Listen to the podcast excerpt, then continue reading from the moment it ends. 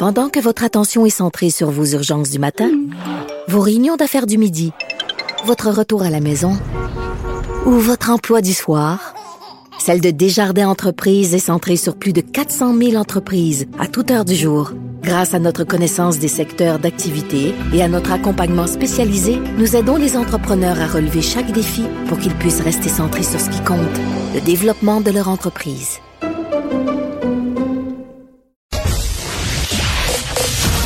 Vous écoutez Geneviève Peterson. Cube Radio. Il y a encore euh, une bande irréductible qui siège euh, devant le Parlement d'Ottawa, des manifestants euh, du convoi Liberté comment euh, bon la police va les gérer? Est-ce que ça pourrait donner lieu à des débordements? Puis là, on sait là que ça se prépare aussi dans le coin de Québec. Euh, la police de Québec doit se préparer à l'arrivée d'un possible convoi de camionneurs euh, québécois. Là, ça partait d'un peu partout. Là, on a vu des vidéos circuler sur les médias sociaux, Côte-Nord, Saguenay et tout ça. Donc c'est un mouvement qui s'organise. mais comment on va le gérer? On en jase avec André Durocher, qui est inspecteur retraité du service de police de la ville de Montréal. Monsieur Durocher, bonjour. Bonjour, Mme Peterson. Avez-vous dit convoi de la liberté ou de la liberté? je pense que je pourrais dire euh, de la liberté, effectivement. Euh, mais aussi, on pourrait ajouter des guillemets à convoi de la liberté, c'est ce que je dirais. Euh, le, maire de Québec, par ailleurs, Bruno Marchand, là, qui s'est monté préoccupé justement par cette affluence-là là, qui risque de se produire dans sa ville. On a vu les effets sur la ville d'Ottawa, des commerces qui ont dû se fermer, des citoyens qui ont été victimes, si on veut, de bris là, de propriété parce que, bon, il y avait beaucoup de gens dans les rues et tout ça. Euh, puis le, maire de Québec le dit avec raison, là, voudrait que ces gens-là fassent preuve de respect parce que ces citoyens euh, commencent à peine leur déconfinement. Là, Ma première question, elle a l'air assez simple, mais en même temps, tout le monde se la pose. Ok, c'est pourquoi on les vire pas ce monde-là d'Ottawa en ce moment-là Pourquoi on les force pas à partir? Bon, mais ça, en fait, non, parce question, effectivement, tout le monde se la pose et c'est bien légitime. Là. Euh, je vous dirais, c'est parce qu'à partir du moment où on, euh, on garde ce que ça implique euh, comme euh, mm. comme service d'ordre, comme chose à débloquer. Je n'ai pas le nombre exact de camions qu'il y a là, mais avant de faire une intervention, ce qu'on veut faire, compte tenu du fait, évidemment, la charte étant ce qu'elle est, avec tous les droits de manifester, tout ça, on veut vraiment laisser le maximum de temps pour justement évacuer de façon naturelle, ce qu'on pourrait dire, les purs, durs et réductibles. Et advenant le, la situation où on a à y aller, en fin de compte, de force, parce qu'il y a des gens, comme on dit, qui ne voudront rien savoir jusqu'à la fin.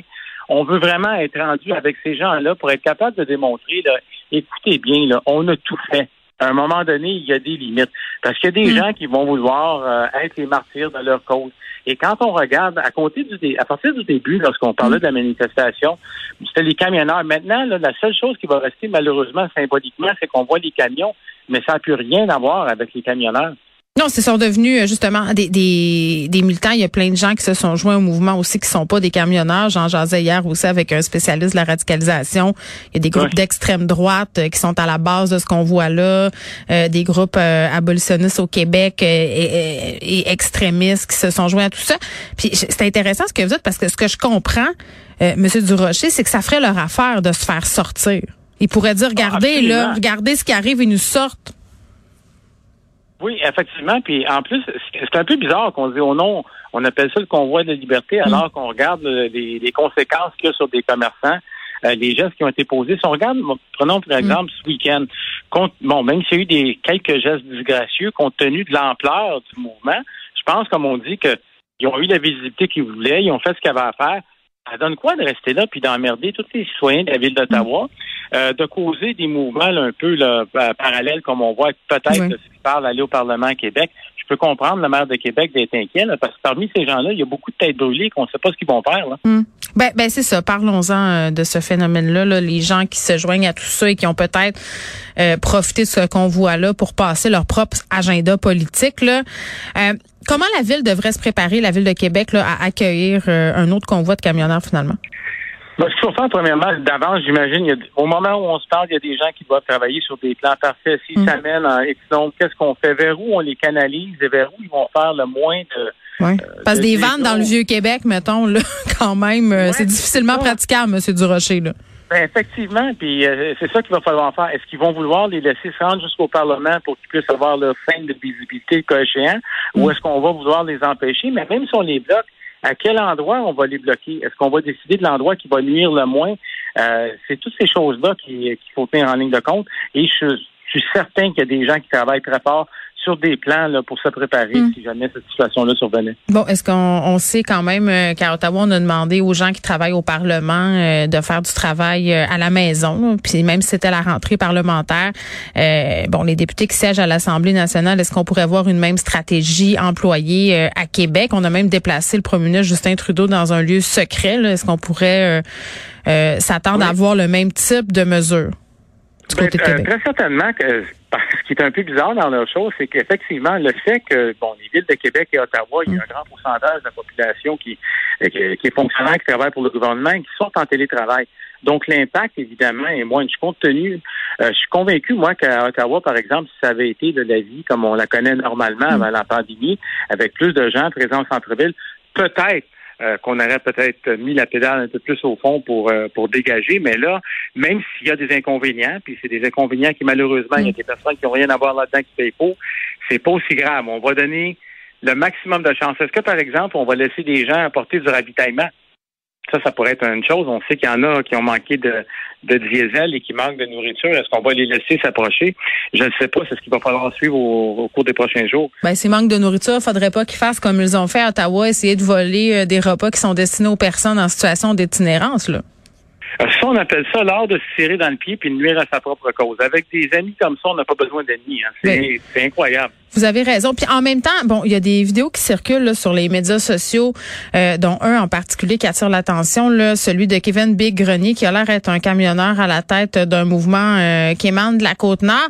Explique quand même là qu'il part jeudi pour laisser le temps, oui, aux gens de s'organiser, mais à la ville de Québec aussi de s'organiser. Et je le cite, bon, approximativement, là, dit il faut faire, il faut faire attention de guillemets parce qu'on veut pas passer pour des gros colons de région. Oui, j'ai entendu ces, ces extraits-là dans les médias ce matin. Mais si, si on ne veut pas passer pour ça dans ce cas-là, pourquoi est-ce qu'on veut? Ça va donner de quoi de plus d'aller là? Je veux dire, hmm. on n'a pas à juger. Là, les, les, gens ont droit à leurs opinions. Mais à partir du moment où on exprime son opinion, qu'est-ce que ça donne d'emmerder une population en ouais. qui n'a rien à voir là-dedans? Pourquoi pas faire des hmm. pressions auprès de nos députés locaux? Il y a, des forums pour ça. Là. si on n'est pas content du gouvernement qui est là, donc prochaines élections, on a hmm. juste à faire ce qu'on en fait. Oui, ben, ben là, c'est ça, là, parce que euh, le discours qui est sous-entendu dans, dans tout ce qui circule en ce moment, c'est que ces recours-là, entre guillemets, ont été épuisés et que là, c'est la force, finalement, qu'il faut employer, le siège. Euh, est-ce que les autorités euh, surveillent les pages Facebook de gens, par exemple, comme euh, Kevin Big Grenier ou par contre, ou aussi par contre Rambo Gauthier?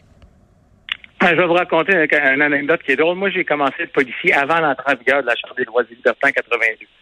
Et euh, ce qui est bizarre, c'est qu'on me disait quand la charte est entrée en vigueur, ça doit être difficile maintenant d'avoir de l'information. Ça vous prend un mandat pour tout. J'ai dit oui, mais maintenant aussi, il y a les médias sociaux.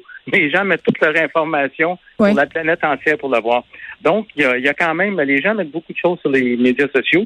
Il y a des policiers, effectivement, qui font du renseignement, qui regardent ce qui se dit sur les différentes plateformes de médias sociaux pour prendre le pouls. Puis on suit également les mouvements qui se produisent aux États-Unis.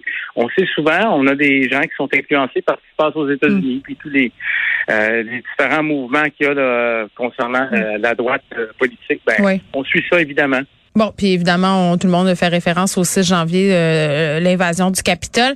Euh, je vais vous faire jouer un extrait, euh, Monsieur Durocher, si vous le voulez bien. Là, euh, c'est justement Rambo Gauthier qui s'exprime. Là, on peut l'entendre prononcer des mots assez durs. Fait que Trudeau, Legault, la petite minorité vous dit d'aller chier, calice, c'est clair? On est écœurés de vous autres, tabarnak. Puis les médias, là, fourrez-vous-le dans le cul aussi, puis envalez-moi ça de travers à l'envers à l'endroit où je m'en calisse. Euh, on va vous montrer que c'est pas vrai qu'on qu'on est une petite minorité. On est écœuré de tous vous autres, tabarnak. Fait que quand t'es écœuré de quelque chose, qu'est-ce que tu fais? Tu t'en débarrasses. Bon. On va passer sur le langage, M. Durocher. Oui. oui. Mais vous savez quoi? C'est un bon, il a été euh, euh, Rambo Gauthier a été beaucoup médiatisé. Mm-hmm. Entre guillemets, moi je qualifie ça aussi, c'est un personnage. Donc, comme on dit, sait que les gens s'attendent à avoir du Rambo, il leur donne du Rambo. Oui, mais oui, je comprends, là, mais ma question c'était plus. Avec le personnage, oui. Oui, mais euh, oui, le sacrage et tout ça, puis des, propos qui sont flamboyants, ça je veux bien. Mais quand on dit quand quelque chose fait plus notre affaire, on s'en débarrasse. C'est là qu'il faut être prudent. C'est une corde qui peut ben être dangereuse, effectivement. Est-ce que ça peut être considéré comme une menace? Tout est une question. Je suis certain qu'au moment où on se parle, il y a des gens qui analysent ça, à voir si peut-être qu'il est allé trop loin. Parce que des mm. fois, quand on veut marcher toujours sur le fil de fer, hein, on peut tomber d'un côté ou de l'autre. Mais il y a toute la question des menaces voilées aussi, là. Effectivement, si jamais, euh, si jamais, par exemple, il survenait quelque chose euh, à Ah, Québec ou que quelque chose survenait, ça pourrait peut-être venir le hanter. Donc peut-être euh, faire attention. On a le droit à nos opinions, Mm. on peut ne pas être d'accord, mais quand même, il faut respecter les gens qui sont en place, là, malgré tout, là, même si on ne respecte pas leurs opinions. Ben, bien sûr, parce que si on veut faire un parallèle avec ce qui s'est passé aux États-Unis, Monsieur Durocher, regardez comment euh, Donald Trump en ce moment est, est accusé d'avoir galvanisé et même incité les gens à envahir le Capitole et tous ses propos ont été analysés rétrospectivement.